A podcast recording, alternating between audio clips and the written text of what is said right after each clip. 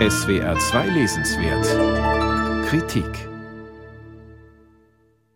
Worüber sprechen, wenn man als Autorin einen Literaturpreis entgegennimmt, der nach anderen Autoren benannt wurde oder den Namen einer Stadt oder einer Region trägt? Barbara Honigmann hat die eigenen Ehrungen gerne zum Anlass genommen, um das Verhältnis der Namensgeber zu den Nationalsozialisten, zu Antisemitismus oder zur jüdischen Tradition zu thematisieren. Der Band Unverschämt jüdisch versammelt Reden, Vorträge und Texte der letzten 20 Jahre.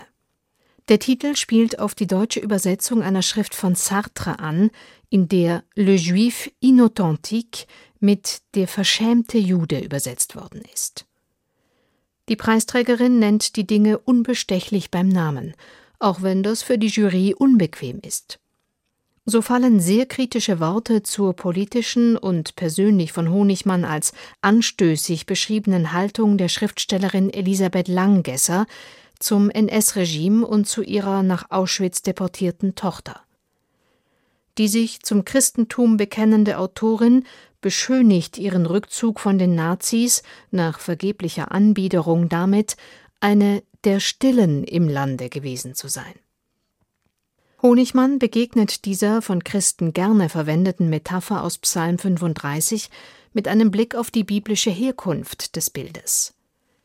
In der Übersetzung des mittelalterlichen Kommentators Rashi bedeutet das hebräische Wort diejenigen mit den gebrochenen Herzen, und es wird als Metapher für die verfolgten Juden ausgelegt.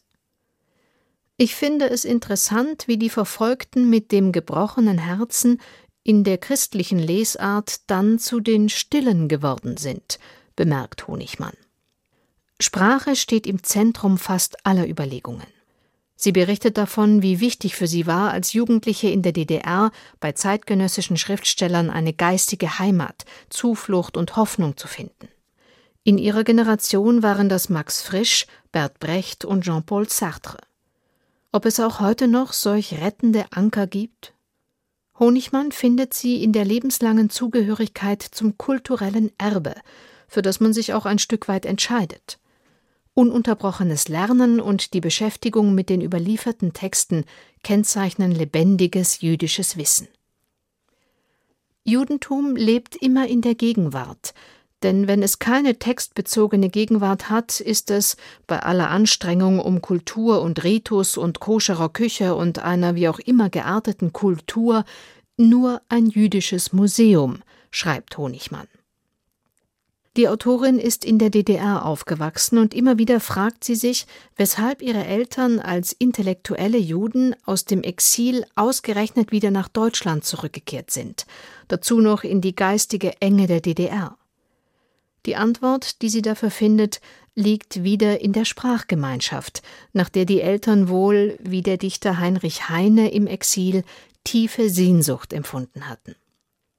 Sie selbst sah es als eine Würde und Bürde an, als Nachkriegskind zu wissen, dass die Eltern mit Sicherheit keine Nazis waren. Das jüdische Erbe bedeutet für Honigmann aber auch eingepflanzte Gefühle von Trauer, Angst und Unbehaustheit. Umso wichtiger ist, die Kraft der Sprache selbst in der Metapher zu erkennen. Das Buch schließt mit einem Fünkchen Hoffnung, einer Haltung, die Honigmann auch als einen Kern des Judentums beschrieben hat. Nie wieder Auschwitz oder das aus der Bibel gewonnene Let my people go seien wirkungsmächtige Bekenntnisse, die zur Ablehnung aller rassischen und ethnischen Verfolgungen geführt haben. Sie müssen aktuell gehalten werden, könnte das Fazit des Buches lauten. Barbara Honigmann, Unverschämt jüdisch, München 2021, erschienen im Karl Hanser Verlag, 156 Seiten, kosten 20 Euro.